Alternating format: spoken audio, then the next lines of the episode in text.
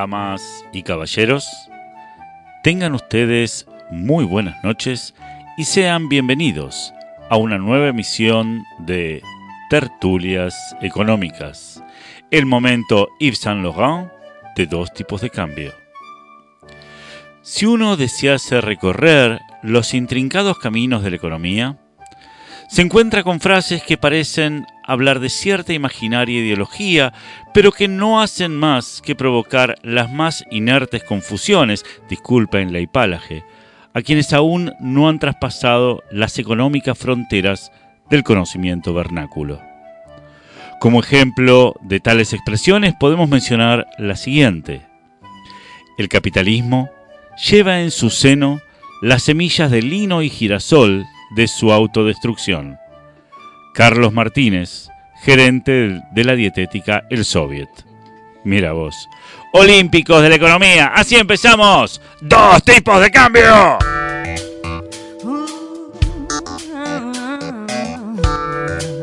Check.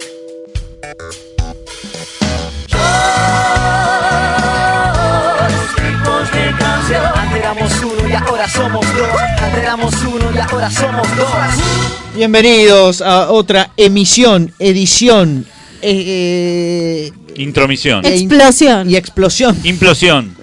Seducción. Sion. Bueno, muchas gracias, buenas noches, nos vemos el jueves que viene. No, bueno, mi nombre es Pablo Javier Mira, estos dos tipos de cambios, señoras y señores. Estamos listos para encarar una nueva eh, locura radial eh, para tratar esta cosa tan especial que es la economía. La semana pasada hicimos un sentido un poco excesivo quizás, homenaje a Juan Vital Zurruil. Esta semana eh, no tenemos homenaje. Bueno, pero gracias bueno, a Dios. pero queremos refutar todo lo que dijimos en el jueves pasado, porque fuimos a las fuentes y efectivamente nada de lo que se dijo el programa pasado era verdad. De hecho, incluso todos los que habían criticado a Juan Zurril tenían eh, razón, lamentablemente. Lo lamento. No alguien porque... ¿No? Es así. Señoras y señores, eh, déjenme presentar a las personas que hacen posible dos tipos de cambio. Vamos a empezar con una eh, fémina, autodeclarada mujer, lo cual Ortodoxa. Se autopercibe como mujer. autopercibida como tal, exactamente, es la persona que produce, produce y produce, eh, pero cuyo valor agregado todavía no se ha registrado en las cuentas nacionales. Desde Inglaterra, Londres, barrio de eh, Frauenstein. Señoras, señores, con ustedes, Bárbara Williams. Hola chicos, ¿cómo están? Buenas noches, chicos, chicas, oyentes, radioescuchas. Eh, Pablo, eh, no te voy a dar más alcohol antes de venir porque no nos haces ningún homenaje, no preparás nada, se descontrola todo. No, hubo, hoy no hubo homenaje, es cierto, pero bueno, no se puede eh, exagerar con esto. ¿no? Veamos la parte positiva de que no haya homenaje. Es porque no falleció No ningún matamos economista. a nadie, claro. Está bien. Exactamente, o vaya uno a saber, ¿no? De todos modos, estamos con eh, mi gran amigo aquí al lado, eh, que se ha hecho presente una vez más, como todos los jueves, gracias a Dios, y la patria eh, y los santos evangelios. Lo demanden. Lo demanden. Señores, quiero presentarles al matemático, al economista, al estadístico y, por qué no, al auditor, el hombre que le metió jamón y queso al pebetero y se hizo un olímpico sanguche. Señores, con ustedes, Gerardo Tokio Rabnal. Muchas gracias, muchas gracias. Bueno, que muchas gracias por los aplausos, gracias, realmente los aprecio, eh, los El rey de valoro. ¿Me dejas hablar, por favor? Nunca. Dios mío. Sos la productora, dejá hablar a lo que te sabemos acá. Ah, Este, che, vos sabés que estábamos pensando con esto de las Olimpiadas. sí. Este, podríamos hacer alguna encuesta, a ver, por ejemplo, ¿qué economista ganaría en una Olimpiada de eh, tiro al blanco? De tiro, de tiro al blanco. Eh, Interesante. Levantamiento de pesas, ya sé a quién vas a decir. A Emma. Emanuel Agi, sí, señor. Eh, Nuestro pero salto en alto. salto en alto. ¿Qué Bueno, ser economista ganaría uno Olimpiadas de alto, salto ¿no? en alto? Porque los saltos eh, suelen ser Rafa más Di altos. Tela, por ejemplo. decir eh, Martín Lustó. Un Martín Lustón. Quizá un Axel Lejonhufut, que medía, mide como 1,90. Sí. Salto en bajo, Axel Kisilov. Exacto. en bajo somos unos cuantos, ¿no? Sí, sí, sí. eh, Bueno, yo salto mediano, puedo Me autopercibo alto yo. Claro, eso ahí no nos sería tan mal, ¿no? En salto del bajo. Salto en bajo Eh, no nos iría tan mal. Bueno, en ping-pong claramente sería Pablo Mira. Muy bien. En golf, Pablo Mira. Y en tenis, Bárbara Williams. En tenis. O, o Martín sí. Guzmán. O puedo ir de doble con Martín Guzmán. Que Bárbara Williams, por otra parte, no es hermana, pero es prima de las famosas Ahí está. Williams Ahí de está. Estados Unidos. Exacto. Dos gotas de agua. Eh, Bárbara Esther Williams. Hoy es un día, pero no es un día cualquiera. No, porque hoy, 29 de julio, es el Día Internacional del Lápiz Labial. ¡Apa! Sí, señores, comenzó oficialmente en 2016. Este, y bueno, todos saben que por miles de años el lápiz labial, o pintalabios también lo llaman, ha sido popular entre mujeres y por qué no entre hombres, ¿no? Este, desde los mayas hasta varias de las civilizaciones en el viejo continente, todos han usado algún tipo de, de lápiz de labio, ¿no? Eh, para proteger los labios, pero esa es la, la manteca de cacao, ¿no? Pero es, claro, ¿pero es para proteger o es para Bueno, eh, también para hacerse lucir. notar? Para, para lucir. Bueno, depende, porque ahí viene el Para tema, seducir. ¿no? Porque depende del color y de la forma, Ajá. marca tu personalidad. Por ejemplo, Pablo, eh, porque yo a, a Barbie Esther Williams no, no le voy a preguntar. Pero el, el rojo, por ejemplo, si vos te, te pintás con color rojo, ¿con qué Sí. color te pintas los labios? Rojo. Rojo. Bueno, significa que es el color del riesgo y de la pasión. ¿Sí? Bueno, casi que me imaginaba. Y es asociado sin duda a mujeres. Perdón, sin duda a mujeres seguras de sí mismas. Yo soy bastante segura de mí mismo. Elegantes, ahí ya no. eh, y que saben lo que quieren. Ahí no sé, no sé qué quiero. Pero ¿Vos, Barbie, qué usás? ¿Qué, qué, eh, qué color usás? Yo uso manteca de cacao con Buah. karité, con un poquito de brillito. Rosa. Tonos de tonos piel, digamos. Tonos piel. Tonos piel. Bueno, lo que, los tonos piel, los que prefieren estos El mal colores llamado tono piel. tipo. son chicas que desean que sus otros rasgos sean vistos. ¿Ok? Eh, quieren lle- llamar la atención y, Sí. por supuesto, son consideradas tímidas. Completamente. O simplemente que consideran algo más en su apariencia, algo más mi- importante, digamos. ¿no? Ahora, perdón, ¿no? Pero ponerse algo que emule lo que ya tenés, no sé si no, no le va a estar guita un poco al Pepe, ¿no? Bueno, pero por eso son tímidas. ¿no? Por eso son tímidas. Claro. Mirá lo que me puse y no se nota nada. ¿Les gusta? Justamente. Eh, Este es eso. ¿Eh? Este, pero ¿y a, y a vos, Paul? ¿Qué, qué te gusta? Paul Sanders, señores, con todos ustedes. Buenas, ¿cómo va? ¿Todo bien? ¿Cómo anda? ¿Bien? Bien, bien, contento, contento. Yo, yo que eh, a mí me gusta más el negro, ¿no? Ese medio, medio onda dark. Negro. ¿Sabés qué, qué, qué tienen los que te, se ponen lápiz de labio negro? No, pero contame. Este, bueno, son fanáticos de la moda. Ah, mira vos. No, Ah, no me- ah. No sos snob, sos snob, snob, eso, sí, sí, sí. directamente. Un. Eh, seguidores de las tendencias por naturaleza y sobre todo muy arriesgados. Eso puede ser. Y aparte otra cosa que sí va con vos, que, es- eh, que se dedican a profesiones creativas, Puede ser. como puede el ser. maquillador o maquilladora. Ahí está. Pero no solamente el color, sino también la forma del lápiz labial. ¿Cómo la Porque forma? puede ser, por ejemplo, superficie diagonal, superficie plana, forma redondeada, forma de cono, forma de U. U. Forma de U. Forma de U, sí. Y pues, ¿viste? cuando se desgasta, ¿viste? Ya. Eh, a ver, ¿vos cuál usás? ¿De labial? Sí, sí, ¿qué, f- qué forma? Eh, Diagonal, plana, redondeada, cono o U. eh, plana. Plana, bueno.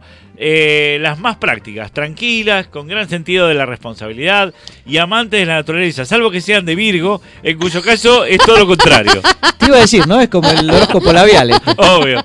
Se lo dejo fuera, Fantástico, señores. Es Gerardo Romner. Pero además estuvimos en las redes con encuestas, ¿no, Barbie? Sí, estuvimos en las redes con encuestas, pero antes les quiero decir que nos pueden mandar mensajes al 11 59 52 02 34. Lo La- repito, 11 59 52 02 34. La escalerita. Pregunten por Paul. Paul. Y además les queremos decir que el próximo viernes, 6 de agosto, Eso. vamos a hacer una fiesta acá en la radio. Digo la fecha por si hay gente que lo escucha en diferido. y Que empieza a las 20 horas acá en Machado 617. Pueden pedir las entradas en el Instagram de Mixtape Radio.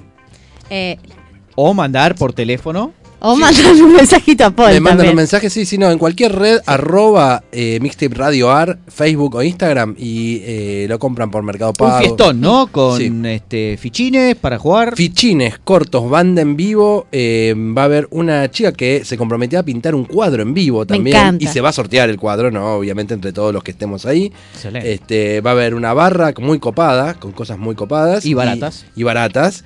Eh, y stands para venta de remeras, tazas este, y cosas en 3D. ¿Cuánto cuesta el ingreso, Paul? Muy barato, 250 pesos Ah, una y tenés una consumición de una cerveza. Digamos, te sale una cerveza entrar, porque entras y te dan la cerveza a la mano y es lo mismo que vos pagaste. Espectacular. Mucho Sí, más y- barato que irte a tomar a cualquier Un lado. agua sin gas, Un agua sin gas para con- mí, por gas, favor. perfecto. Estoy de dieta. O un tecito, ¿no?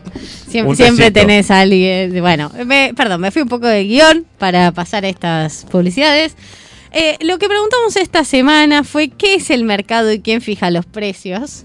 Ah, una pregunta fácil. El, mercado, ya sabemos, son los padres, pero bueno, queremos escuchar las, las opiniones de la gente. Edgardo Funciona Temporetti- bien una vez por año, ¿no? El 25 de diciembre. Bueno. Claro, Edgardo Temporetti nos dice, el rematador valraciano no va más. Si alguien contesta seriamente, esto que pregunta, me parece que me es el Nobel, che. Después, después dice, el mercado está en tu mente, igual que los precios, y si no están en una etiqueta pegada a la cosa, dice Mariano Arana. Después, Fer, Fede Larrache dice, el mercado se presenta como un lugar físico de intercambio de mercancías y como Ah. una idea abstracta donde las personas interactúan, mientras que los precios los, los carga el diablo y los aumenta si está de mal humor. Muy Eso bueno. dicen los espíritus. Eh, después, acá Lautaro nos dice, el mercado es a quien le asignás la culpa de que no se haya logrado el objetivo esperado. Y finalmente, Martín Burgos nos dijo, el mercado es lo que no puede evitar la planificación empresarial. Excelente. Excelente las respuestas. La gente Opina, Interactuó. opina en opina Twitter. y nosotros no podemos opinar sobre la opinión de la gente. No, no, porque si no, no opinan nunca más. Perfecto. Tengo mi Twitter de la semana, si les parece bien. Eh, es eh, Se trata de Flo Crivello, con doble L. No es Flor, es Flo. Es un hombre aparentemente. Su arroba es arroba altimor. Lo pueden seguir. Y hace no tanto publicó un tweet donde contó sobre un paper muy interesante que hicieron unos investigadores de la Universidad de Chicago analizando la productividad de 10.000 trabajadores antes de la pandemia y después de la pandemia. ¿Qué compararon? Compararon la cantidad de horas de trabajo por día antes y después de la pandemia. Compararon la cantidad de reuniones que antes eran presenciales y ahora son virtuales, pero bueno, ¿cuál es la cantidad? Eh, compararon también el tiempo de concentración, de focalización en una tarea y también la productividad, es decir, cuánto producían por hora trabajada. Ahora les pregunto a ustedes ¿qué, creen que pasó, por ejemplo, con la cantidad de horas de trabajo por día antes y después. ¿Aumentó con la pandemia o se redujo? Aumentó. Se mantuvo. Aumentó.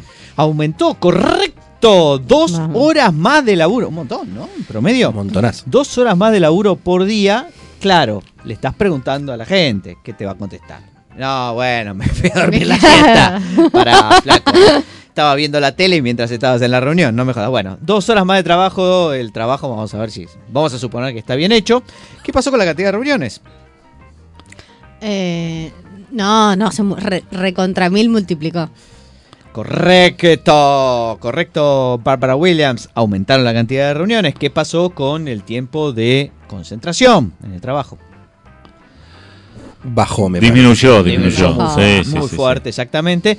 ¿Y qué pasó con la productividad finalmente? ¿Aumentó o bajó? Es decir, la. Se mantuvo. Se mantuvo, dice Gerardo, que siempre dice todo Sí. igual. Me mantuvo. eh, Sí, para me mí se mantengo, me mantuvo. mantuvo. Para mí también. No, se redujo y se redujo bastante. ¡No! Todo esto, sí, sí, sí. Qué sí. injusticia. Lo cual eh, demuestra que la pandemia solo trajo eh, un de- desastres. Trabajo al no Pepe. solo desde el punto de vista de la salud, sino también del trabajo, la productividad, etcétera. Un gran desastre. Hasta tanto no aprendamos bien esto del teletrabajo, evidentemente eh, no va a pasar nada. Mientras tanto, se pueden divertir viendo los ah, tweets de Flo Crivello, o sea, arroba Altimor, que eh, publica cosas muy interesantes. Señores, si les parece bien, seguimos con más dos tipos de cambio. Dos tipos de cambio. Soportando durante meses el default de los oyentes. Dos tipos de cambio. Te reviso el coso. Varios bar me dijeron. Vamos a hacerlo bien. Ya, ya, ya.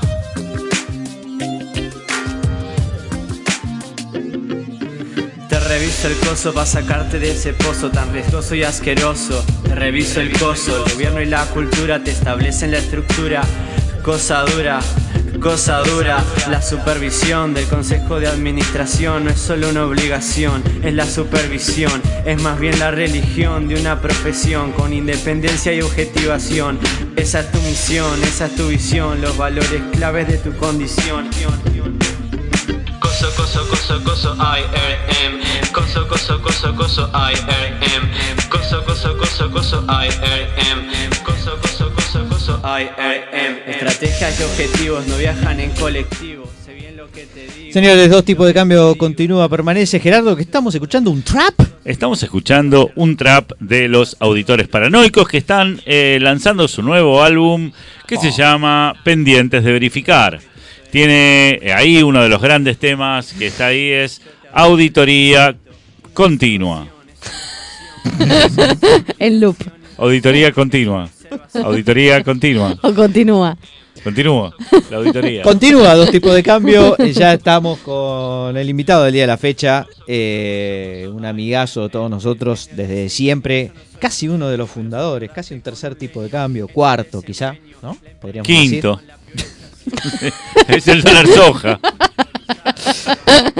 Pero está ahí, él es eh, colorado, es amigo de toda la vida. También ha sido, cuidado, viceministro de Economía. Estamos hablando de cualquiera, gente que tuvo mucho, mucho, mucho poder. Que, que nos pudo hacer mucho daño, pero no lo hizo, le fue bárbaro. Y está acá con nosotros, eh, vamos a ver si nos escucha y si lo escuchamos bien, a nuestro amigazo, eh, en cuanto vuelva, porque se ha Ah, se fue. la reunión. Pero presentalo, nadie sabe quién es. Es. Haroldo Montagú. ¿quién- ¡Ah! El conde de sándwich. Sí, sí, Muy sí. bien. Haroldo Montagú, ¿estás ahí? ¿Estás ahí? ¿Estás ahí? No, equivocado. ¿Con quién quiere hablar? Hay uno muy parecido a Haroldo Montagú que está del otro lado de la línea, pero puede no ser él. Atención, después en todo caso le vamos a hacer algunas preguntas para ver si efectivamente es él o es el hombre araña, eh, el meme del hombre araña. ¿Cómo anda, doctor Montagú? ¿Cómo está? Cada día peor. Cada día peor, me alegra. Ese es el espíritu del programa. Este, como ven, encaja perfecto. Eh, Haroldo, en un rato vamos a charlar con vos porque nos interesa eh, mucho el tema de la economía en ámbitos familiares, sobre todo, y este, cómo, bueno, eh, cómo trabajar ese tema, cómo, este, bueno, ubicarse eh, en familia, cómo interactuar de tal manera que uno, si- No aunque tenés- no sepa mucho de economía, No tenés idea de que vas a hablar con Montagu. No, me doy mucho no cuenta. sé, pero- está, está pero- no, mal. no, podés hacerle la pregunta del millón de, del regalo inútil. bueno, sí, bueno, queremos decir que eh, Haroldo está por convertirse en padre de Sarita dentro de Breve. poco tiempo. Haroldo, ¿cuánto tenemos todavía? Eh, 14 meses. Hay algo que no entendiste, Haroldo. Es, eh, ¿Cómo se nota que es primerizo, viste? Son dos, por eso. Exacto. Bueno, será, vendrá Sarita, ¿no? Ya, ya está definido el nombre. Ella vendrá. Ella vendrá, perfecto. En honor a Palo Pandolfo. Pero ¿para qué fecha tienen fecha? 17 de octubre. Muy bien, bien, muy bien. bien. La Casi hija peronista. Lo hicieron a ¿eh? Casi propósito. escorpiana. Sí. Haroldo, te queremos decir que ya llegaron los primeros mensajes y acá nos dicen, eh, díganle a Haroldo que es mi invitado favorito, Mateo Yale. Sí, en realidad le llegó un WhatsApp del novio a Barbie. No, Nada, quiero, eso. quiero decir que, se Este. le, no, que le llegó a Paul, así que Ah, ojalá. Ok.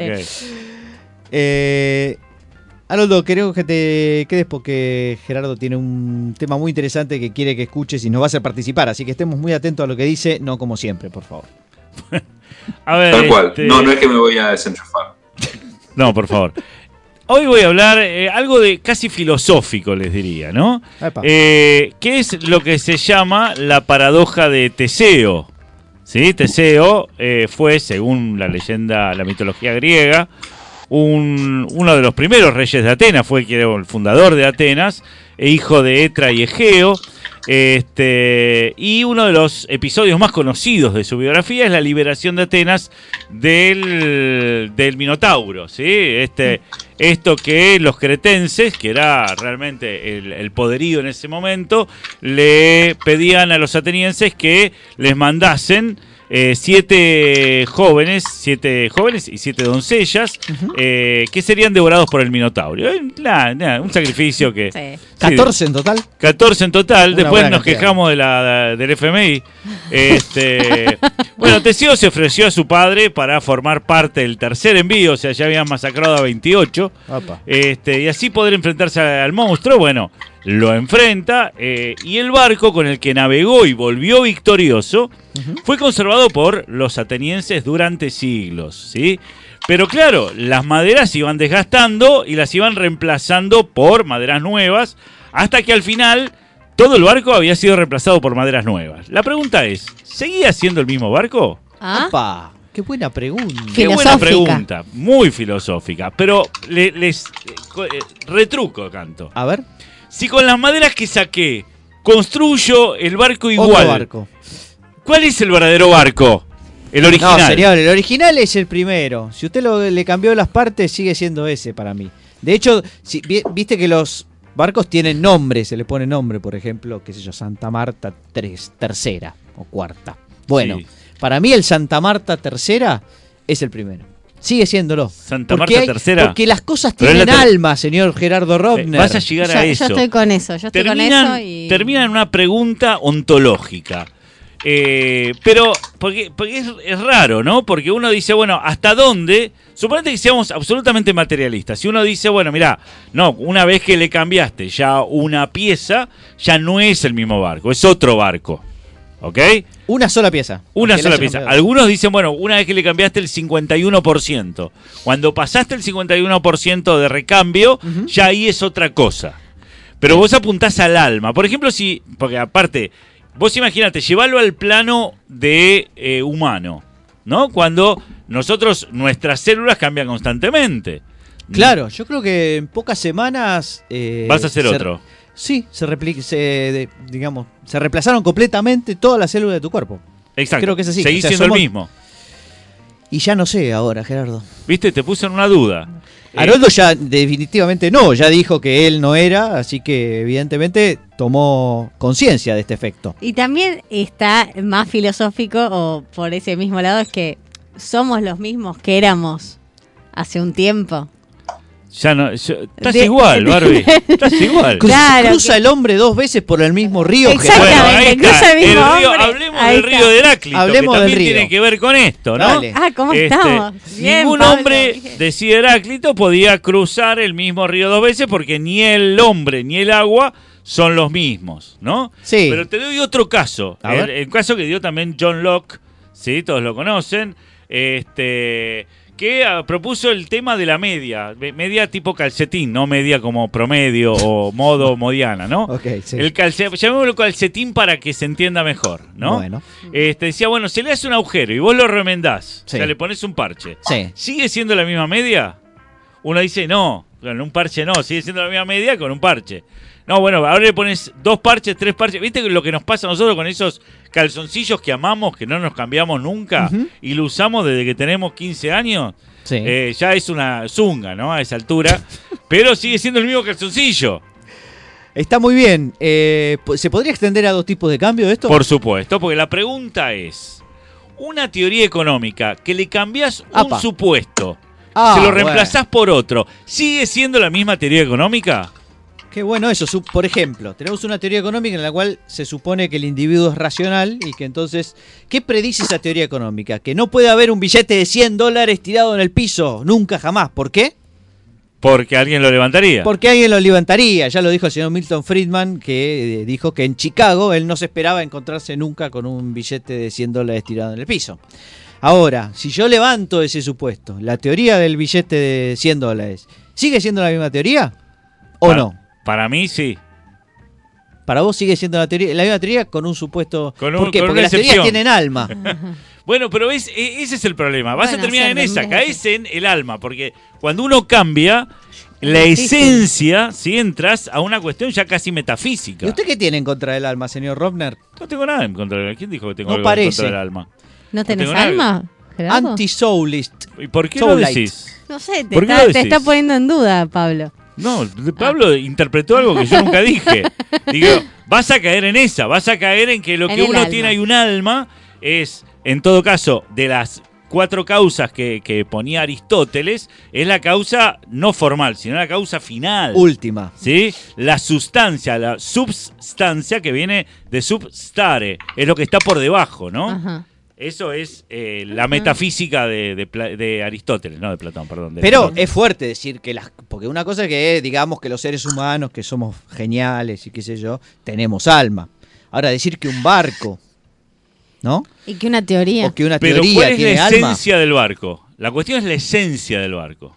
de vainilla. Yo tengo una, una pregunta. L- Tomando una obra de Shakespeare muy, eh, re- eh, digamos, repuesta, eh, supongamos, eh, no sé, Romeo y Julieta, lo hacen distintas personas, pero la obra sigue siendo la misma. Y ahí cambiaste todo el repertorio. No sé, brujas, que la hacen toda vieja. Que la van cambiando.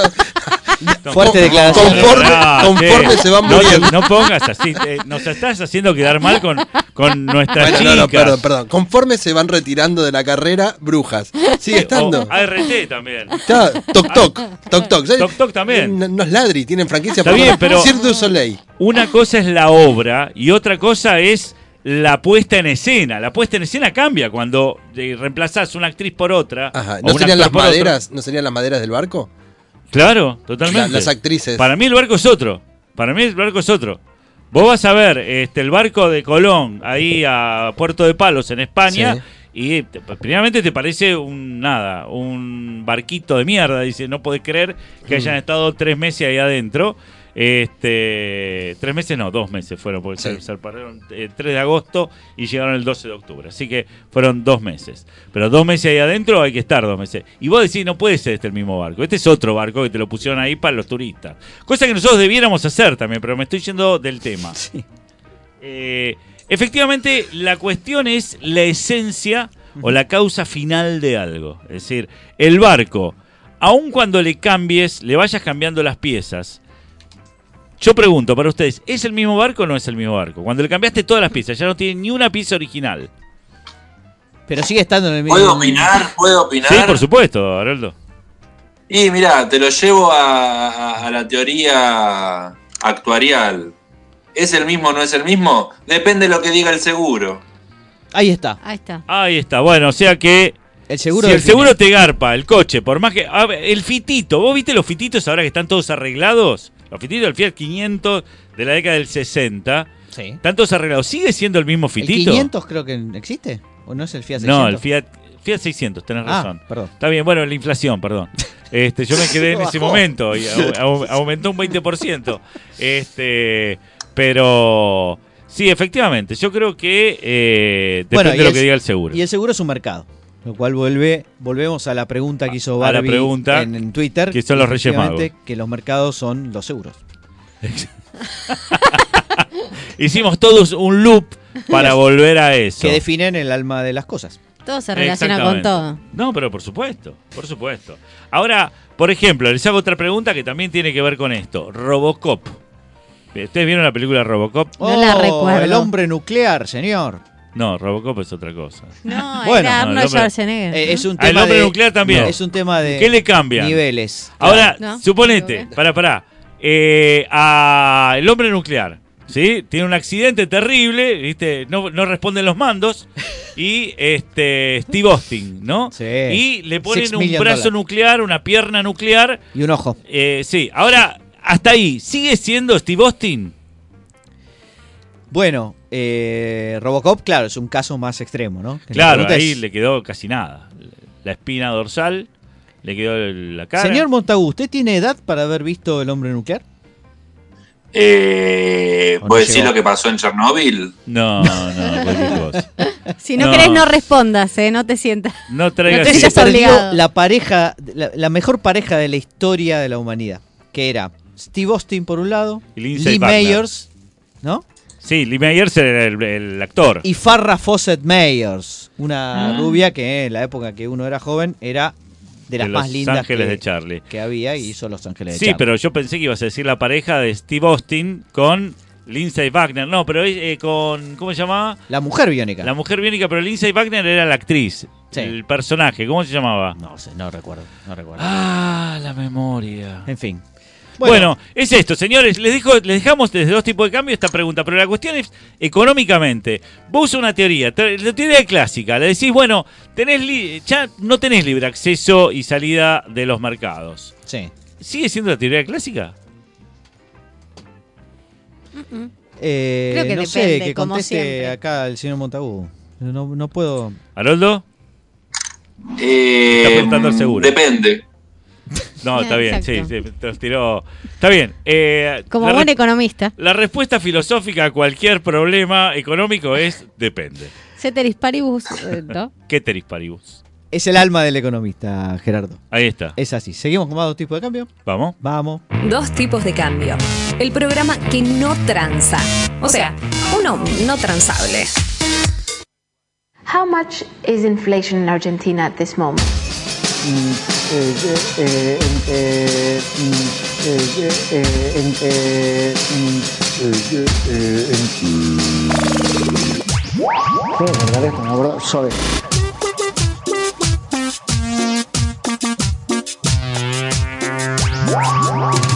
Me quiero ir, me quiero ir.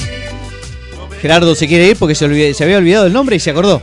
Jamie Sommer. Jamie Somers con doble M, sí señor, era la eh, actriz, la mujer biónica que tenía partes biónicas diferentes de... Sí, sí, sí, tenía la- el oído, no el, ojo, como el tipo, tenía el oído. Hay un tema de género ahí. Y creo que las mujeres se escuchan más y nosotros vemos más. Sí. Somos más mirones, en todo caso. Este, Yo no sé si la elección tuvo que ver, ¿no? Habría que preguntarle al productor. Sí. Sí, y estamos escuchando Los Ministros de la Nada. Ustedes saben que esta cumbia gestionada eh, compuso distintos temas y uno de ellos, precisamente el que estábamos escuchando, ahora se llama Me Quiero Ir. Excelente, estamos con Haroldo Montagú, nuestro invitado amigo del día de la fecha. Eh, Haroldo, eh, en un ratito vamos a hablar de sesgos, pero antes te quería preguntar, no sé si viste un tuit muy, este, muy interesante de Primo Luis, se llama, que hizo el siguiente experimento. Se preguntó para el tema, usted que sabe mucho de música, por eso especialmente eh, querría que opine. Eh, ¿Cuáles son los temas de algún tipo de, eh, de estilo musical? ¿sí? Que alguien que detesta ese estilo musical le gusta. O sea, Claro. alguien no, o no conoce o detesta ese estilo musical, pero dice que le gusta el único tema que conoce de ese estilo musical, ¿se entiende? Entonces pidió ejemplos de eso. No sé si leyó la el, el tweet. y Leí, leí, leí, leí. Y no sé si a usted le pasa esto, usted que le gusta la música, o tiene amigos de repente que, eh, no sé, han citado a alguien de algún grupo y usted se dio cuenta de que, no, este pibe evidentemente, si le gusta esto, es porque no sabe, no sabe ni de qué se trata este estilo musical. Es, es el famoso. No, yo escucho de todo. Claro, ¿viste? ¿Te No, gusta- no. ¿Qué música te gusta? Toda. Bueno, Claro. y después le va preguntando, ¿no? Por ejemplo, ah, ¿te gusta esto? No, eso no. Claro, ¿viste? Por eso, no, no. eh, hay que desconfiar de eso.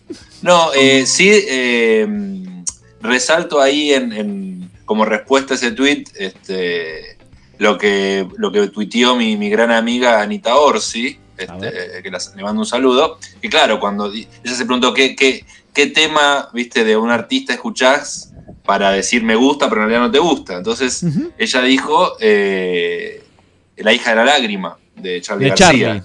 Dice Chipi Chip Bombón, después no te gusta el Chipi Barijo. Para alguien que no sabe quién es el Chipi Barijo, es un gran chiste, ¿no, Gerardo?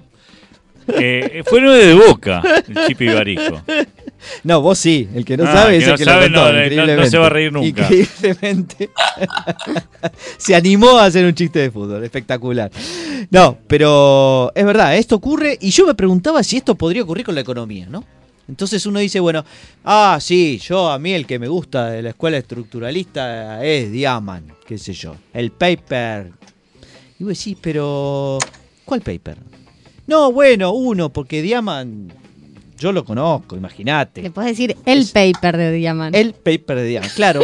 Y por ahí, viste, son las novelas de Borges. Por ahí Diamant no publicó ningún paper, pero el tipo va y te lo cita, ¿no? Este tipo de cosas puede pasar también en economía, ¿no? Se me ocurre.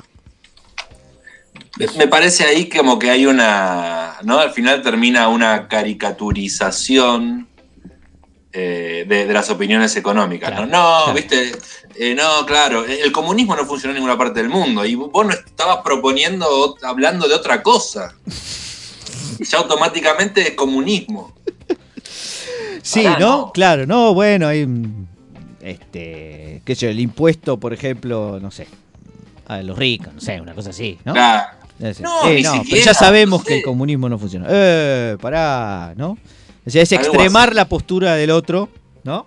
Bueno, eso es una. Claro, es- la caricaturización de, de- de posturas económicas, ¿no? Como, ah, claro, no, no, no, zurdo, mirá, no es por ahí, fíjate, el zurdaje, qué sé yo, y bueno, pará, estás hablando de otra cosa, estás proponiendo otro tipo de política, digamos, no, no tiene nada que ver con, con eso. Y dicen, no, zurdo.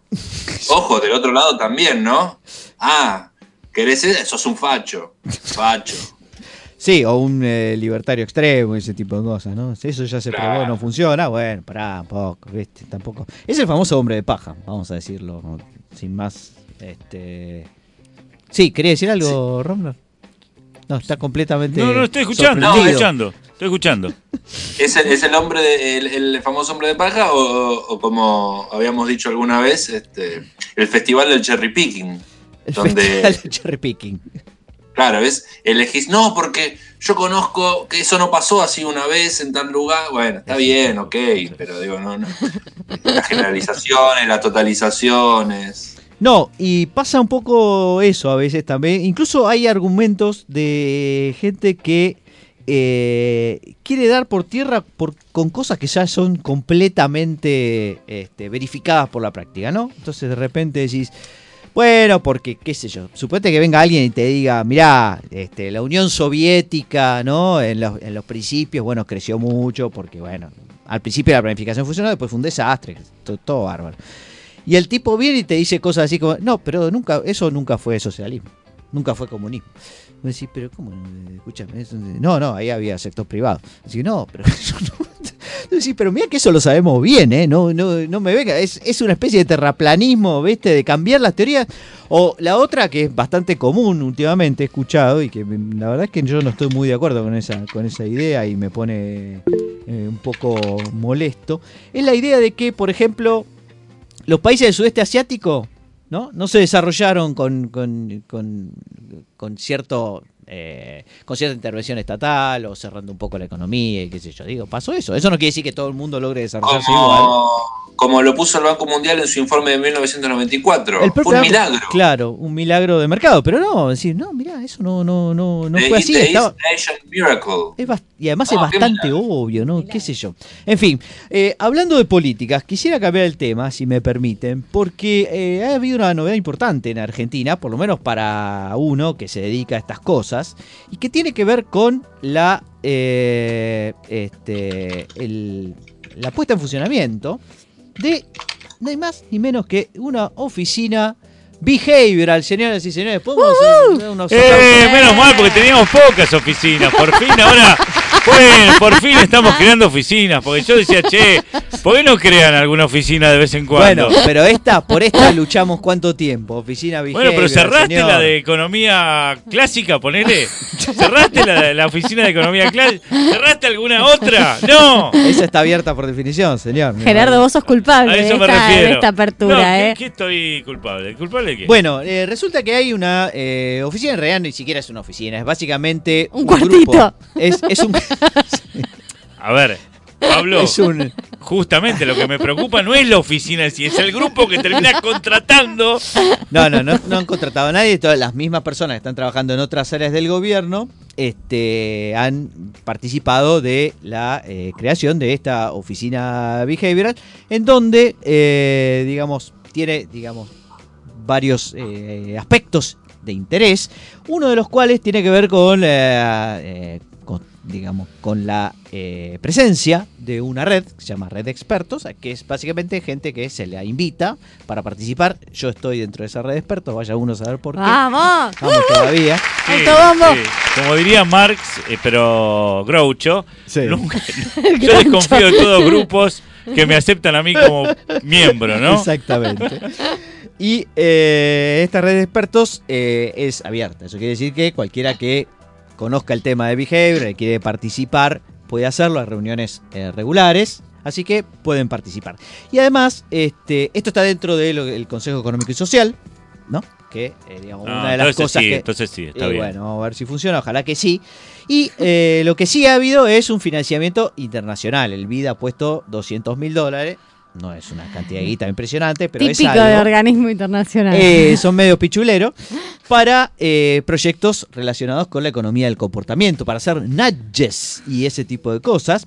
Eh, cada proyecto solo va a poder ser financiado hasta 10 mil eh, dólares, así que también uno puede presentarse a, eso- a esos proyectos y sugerir alguna política, no tiene que ser a nivel nacional, por ejemplo, del estilo, bueno, yo sé cómo hacer para que la gente no compre más dólares, no, no pierdas Sí, tiempo. bajar la Eso- inflación, no, esas cosas, Claro, ese no. tipo de cosas no lo hagas, pero a nivel municipal o a nivel local, este, posiblemente haya algunas mejoras. Hay muchas experiencias muy buenas en todo el mundo. Algunas, de algunas hemos hablado bastante en este programa en otras eh, temporadas. Y bueno, le deseamos lo mejor, que salga bien esto, que empiece a funcionar, que los proyectos sean serios y que salgamos Pablo, adelante. política fácil, rápida, barata de behavioral.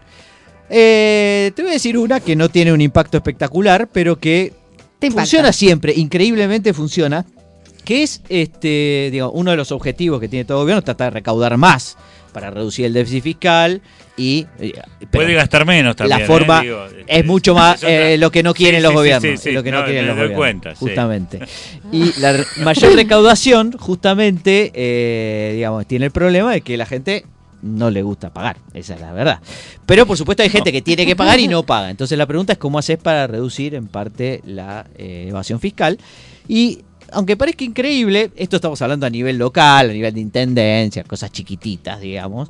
Cuando uno quiere que se pague, no sé, el ABL, por ejemplo, algún impuesto específico de una localidad pequeña, el, eh, el intendente que está a cargo, una de las cosas que le funciona increíblemente son los sorteos.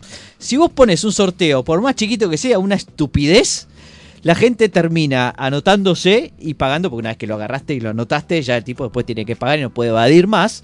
Y mucha gente, eso tiene un impacto, por supuesto no es un impacto del 50%, pero a veces son 3, 4, 5 puntitos más de gente, de porcentaje de gente que evadía y que ahora no evade, básicamente porque se entusiasmó con un sorteo. Pablo, y, y- y hablando de sesgos, ¿no? De esta cosa de behavior, ¿podemos ayudar a esta oficina dándole algunos sesgos que nuevos, digamos, que, que- ¿te parece? Contándole algunos, eh, algunos eh, sesgos Nuevos. novedosos, Novedosos, que han sí. aparecido últimamente. Me, me interesa. Podemos hacer, bueno, hagamos el, el- el- Dale. un, un conjunto de recomendaciones. Sí, ¿Le no parece bien, Montagu? ¿Usted se engancha a, a recomendar, eh, a avisar de los nuevos sesgos que pueden haber? Tengo sesgos para comentar. Ah, ah ok. Que Había empiece entendido. No, pues, que tenemos todos, digo, pues, o sea, pero Bueno. me- ahora me refiero. Bueno, lo eh, te- ¿tenés alguno para empezar? Largamos con vos. ¿Conmigo? Dale. Bueno, mira, eh, casualmente, eh, yo te voy a decir un número. Les voy a decir a todos y a todas un número. A ver. Eh, 150. Sí, Pompeya y Retiro. 150, de acuerdo al antropólogo, antropólogo británico eh, Robin Durban, es eh, la cantidad máxima de amistades que puede tener un hombre o una mujer. 150. 150. Claro, entonces, eh, Eh, son bastantes. ¿desde ¿no? dónde sale esto? ¿de dónde sale esto? Digamos? Dice, hizo un estudio, claro, entonces Ajá. dice, es el número límite para definir las relaciones de amistad basado en el tamaño de la neocorteza cerebral y su capacidad de proceso. Entonces, la ciencia, que tanto les gusta, eh, dijo que eh, 150 es la capacidad, la cantidad máxima de, de amistad. Ahora bien, yo tengo más, yo tengo más amigos de 150. ¿Los contaste? Más, mucho. Hablando con otras personas, sí, yo les dije, che, ¿vos tenés 150 máximo? No, yo tengo mucho más. Ah, Hablé con... Entonces yo llamo el sesgo Roberto Carlos. Porque vos decís, bueno, pero ¿cuánto ten- No, yo tengo más, 200, 300. la gente cree más que tiene más de lo que en realidad dice el amigo. Claro, ¿viste? Entonces está el sesgo Roberto Carlos en, en- en términos de, de la amistad. Ahora bien, ¿no? Este, déjenme aclarar o, o comentar que esta teoría fue disputada. A ver. Teoría del antropólogo británico, Sí. ¿no? Claro, el equipo de investigación de Estocolmo, siempre los suecos tratando de decir, no, no. ¿Y qué? Dijeron, no, ¿qué 150? Son muchos más. Dice, eh, las personas podrían tener muchos más amigos si se esforzaran. O sea que, en definitiva, es una cuestión de esfuerzo. Pero además tenés que tener muchas horas en el día, ¿no? Porque tener ya 150, te digo, no me da la vida para. No, y aparte hay, hay un límite. Vos suponete que estés 150 dedicándote todo el día a tus amigos, no trabajás, te quedás sin plata. Empezás a pedirle plata a tus amigos y te quedás sin amigos, volvés a descender. O sea, nunca llegás a superar eso, es un círculo que nunca se llega a romper. Me gusta el sesgo Roberto Carlos, ¿eh? Me gustó. Bien. Gerardo, ¿tenés alguno? Tengo alguno que se, tengo uno que es el Pocket Full Bias, que es el sesgo de bolsillo lleno. No sé, eh, ¿qué pasa? ¿Qué, qué estamos A ver, mirando? un segundito. ¿eh? ¿Cuál es el problema? Contanos, Gerardo. No, pero ¿cuál cuál es el problema? No, eh, estamos Hay- escuchando un ruido Hay de un teléfono. celular que está metiendo una, eh, Ah, sí. interferencia. una Ah, interferencia. interferencia, ah, claro. perdón, Y estamos sospechando que es Pablo. Claro, yo, Ah. perdón, eh, yo lo bajo a Pablo y se va el, su- el- el sonido. Lo subo a Pablo A ver, y vuelve el sonido. eh. So- eh, sos vos. Mientras, Gerardo, Sí, porque- contando. seguinos Bien, contando. es el sesgo de bolsillo lleno. Este sesgo es un sesgo real que consiste en que cuando la gente tiene mucha plata, mucho dinero físico en el bolsillo, ve los precios más baratos de lo que realmente son. Los siente más baratos. Totalmente, totalmente. Eh, esto fue estudiado realmente, se hizo una investigación, este, mandando gente con distinta cantidad de, de plata en el bolsillo en Estados Unidos y obviamente aquellos, después se les preguntó cómo veían los precios y aquellos que tenían mucha más plata veían los precios más baratos. Eh, no fue muy brillante esta investigación, pero hay que reconocerle que la investigación, por lo menos los tipos ganaron plata, los que Bien. hicieron la investigación, ¿no? Paul, usted tiene. Pero es, es la vieja, es la- es la Ah, vieja y querida ilusión monetaria. Bueno, por eso está bien, pero no había helicópteros en ese momento. Buen. Paul Sandor, ¿usted se Yo- anima a un sesgo? Sí, yo tengo un sesgo que eh, no sé si, si entra en la categoría de sesgo, pero el sesgo del operador que yo este, estuvimos. Que, que es usted. Claro, que sería yo, digamos, me, me tomo como ejemplo. Se piensan que este, por apretar tres botoncitos y meter ruido eh, son chistosos. Y no, no siempre es así, no siempre funciona, no siempre... Siempre nos reímos. Hay que hacerlo bien. Hay que hacerlo bien, sí. y hay sí, un sí. sesgo que la gente cree que lo que hace mejor cree, lo claro, que, que lo suena. que, que lo que suena, Bueno, exactamente. es un sesgo que se puede aplicar a todo el programa este, directamente. Barbie, ¿usted tiene algún sesgo para contarnos? Yo tengo, tengo varios sesgos. Ah, la eh, porque estuvimos charlando acá antes y, y lo fui pensando. Pero bueno, tengo un sesgo que, que se llama sesgo picada o pochoclo. Que Picada eh, es un sesgo que vos crees que después vas a tener hambre como para cenar y almorzar y siempre te llenás con la picada o el pochoclo.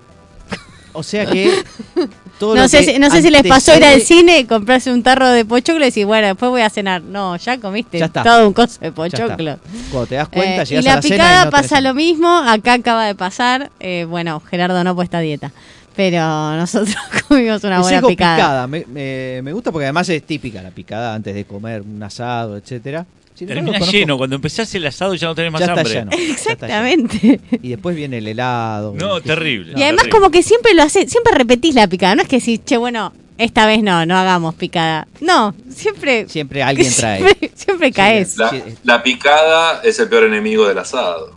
Exactamente, Eh, ya lo es dijo una buena Ger- definición, eh, es una buena definición. Yo tengo el síndrome transitorio de Chauvin. Chauvin. El síndrome transitorio de Chauvin. ¿Por qué transitorio? Bueno, explica lo que Transitorio es. porque, ¿sabe qué es el síndrome de Chauvin? ¿Sabe quién, quién era Chauvin? Era eh, el francés a partir del cual salió la idea del chauvinismo, que es una especie de nacionalismo. Y es un nacionalismo repentino y quincenal que nos agarra una vez cada cuatro años cuando vienen las Olimpiadas, en donde vemos un tipo pe- tirándole a un pato este, y nos hacemos fan del tipo durante eh, media hora mientras vemos y, nos, y te, te querés matar si, si pierde el argentino que estaba tirándole tiro al... Bueno, pero el pato vivió por lo menos. Si le pifia el argentino. Creo que es un pato de plástico el que tiran. Pero bueno, el, el tema es que vos te, alegría. pon- te fanatizás con el tipo, ¿no? O- Sería como el síndrome Bona-. Bonadeo. Síndrome Sí, Bonadeo sí, también. síndrome Bonadeo es una buena, es un mejor nombre que el mío. Este, incluso sucede a veces ni siquiera por razones nacionalistas. Muchas veces uno se engancha con un colombiano, ¿no? Una colombiana que levanta pesas o un este hawaiano que nada y dice, bueno, no, quiero que gane este y te pones ahí, te enloqueces y te fanatizás y después la pasas mal porque generalmente no gana el que vos estás pensando. Entonces eso genera las Olimpiadas, un sesgo que es el sesgo transitorio de... eh, El sesgo, sesgo bonadeo, el digámoslo sesgo el bonadeo me gusta más. Sesgo Sí, bonadeo. lo vamos a cambiar, lo vamos a cambiar. Haroldo, ¿tenés otro? Haroldo, ¿me Are you escucha? there? Are you there? No, no me escucha. No, también le Hola. podemos preguntar a Haroldo eh, esa, esa duda que tenemos, cuáles son los regalos inútiles para... Ah, ahora, enseguida, enseguida. Espera, espera, espera. espera. Creo que no se... Acá estoy, acá estoy. Ah, ok. acá estoy. ¿Qué pasó? Perdón. ¿Tiene alguno más o ya estamos? No, a ver, yo en realidad, no sé, yo, a ver, diría, eh, esto es algo que le pasa mucho a Pablo Mira, por ejemplo. Mm, Eh, de hecho, llamaría el sesgo Pablo Mira. Eh, suponer, ¿cuál es el sesgo sesgo. Pablo Mira? Suponer que el otro está sesgado. Que no puede ser lineal, insesgado y mejor estimador. No mejor estás-. Que no es blue, claro. No es blue. Claro, ¿viste? Me Por gusta eso eso. dos tipos de ser, sí. Sesgo Pablo Mira es pensar que todo el mundo está sesgado, menos yo. Todo el- No, y bueno, eh, a veces no, no está sesgado, che. La vida te llevó ahí. La vida te seca. Soy un producto del sistema. Exactamente. Sesgo Pablo Mira. Gerardo, ¿tenemos más? Sí, falacia de curtosis es otra. Es Bien. creer que la curtosis de una distribución de probabilidades es platicúrtica cuando en realidad es mesocúrtica. Ah, es muy común. es importante. Es Eh, muy todo- común. a mí me pasa cada vez que voy al shopping. A mamá le pasaba mucho. Es como. Sí. Básicamente es como cóncavo y convexo. Claro. ¿Quién no se confundió? ¿Qué es cóncavo Claro. y qué es convexo? Exacto, derecha, todo. izquierda. No, porque arriba y abajo. es depende de donde lo mires. Obvio. Este, por eso yo siempre estoy en el punto de inflexión, ¿viste? Siempre estoy ahí. Sí, eh, derecha, izquierda, arriba, hay varias, hay varias cosas. que- Este, oeste. Este, oeste. Sí, sí, sí, sí, hay confusiones. Norte y, y- y oeste. Claro, ¿viste? Cuando la Noreste. gente está en Mar del Plata y dice, me gusta cuando el sol sale por el oeste. No, no es así. Sesgo, sesgo, grita. Ah. Barbie, ¿tiene algo más? No, tengo uno que surgió acá de una charla, que es el sesgo stand-up. Eh, Sesgo stand-up. Que es Bueno. echarle la culpa al resto de no ser gracioso. Es un, bueno. pu- es un público muy Es muy difícil. bueno, es un público- No había ambiente, no había ambiente. Todos amargos. Los stand pero fracasados básicamente tienen, tienen ese problema. Y yo tengo uno más que es el sesgo, ustedes conocen el sesgo por omisión, que es la idea de que uno, bueno, omite cosas porque no se da cuenta, falta de atención, etcétera. Que no es lo mismo que mentir, ¿no? No, que no es Ah. lo mismo por- que mentir, es por omisión. Es decir, yo, eh, ¿qué querés? No la vi, no la vi venir. Y ahí después está el, el sesgo por comisión, que es, no es lo que ustedes piensan la eh, que uno hace, sino es la idea de eh, formar comisiones para cualquier cosa, ¿no es cierto? Así que esperemos que la oficina Como la oficina behavioral. esperemos que la oficina no caiga en este sesgo y este bueno haga cosas positivas por, por nuestro país. Eh, bueno, señores, esto es lo que le quería contar. Eh, vamos a ir cerrando. Si le parece, Montabú, quédese que nos despedimos con su presencia. Dos tipos de cambio, porque para nosotros un pobre extremo no es pobrísimo, es paupérrimo. No creas que me olvidé. Sabes por qué. Cualquier botón es inútil, te quedas igual, igual, igual, igual. Hago clic en tu memoria, tu memoria RAM. No me hago cargo de tu historia digital. Dos tipos de cambios se va despidiendo. eh, no sin antes agradecerle a Haroldo Montagu su presencia inalterable en el programa. Ya vino, ¿cuántas veces? ¿Cuatro o cinco? Ah, muy contento y como siempre el placer es de ustedes. Bárbara Williams. Sí, eh, además también les queremos hacer una pregunta a, a Haroldo, ¿no? sí. Eh, Ah, que- tema regalos. Tema regalos. Para la niña. Para sí. Sara. Sí, estamos haciendo un juego de, de regalos inútiles para niños. Mm. Así que no sé si querés colaborar. Eh, pará, pará, pará. Eh, eh, comentá cómo surgió esto. Bueno, eh, Haroldo, surgió porque acabo de tener una charla con, con Lucía, la madre de Sara. Y le pregunté, yo le quería regalar algo, y le dije, bueno, decime qué necesitan. Y me dijo que, que era muy necesario un cepillo de pelo para bebé. Fundamental. Fundamental. Y ahí se nos empezó a ocurrir, por ejemplo, un cepillo de dientes para bebé. Eh, yo, pe- después- yo le dije a Lucía, si querés, le compro un celular. Sí, un estamos. Depilady también le podemos regalar. Tenemos distintas cosas, ¿no? El casco de la bici. El casco de la bici, la bici. La bici.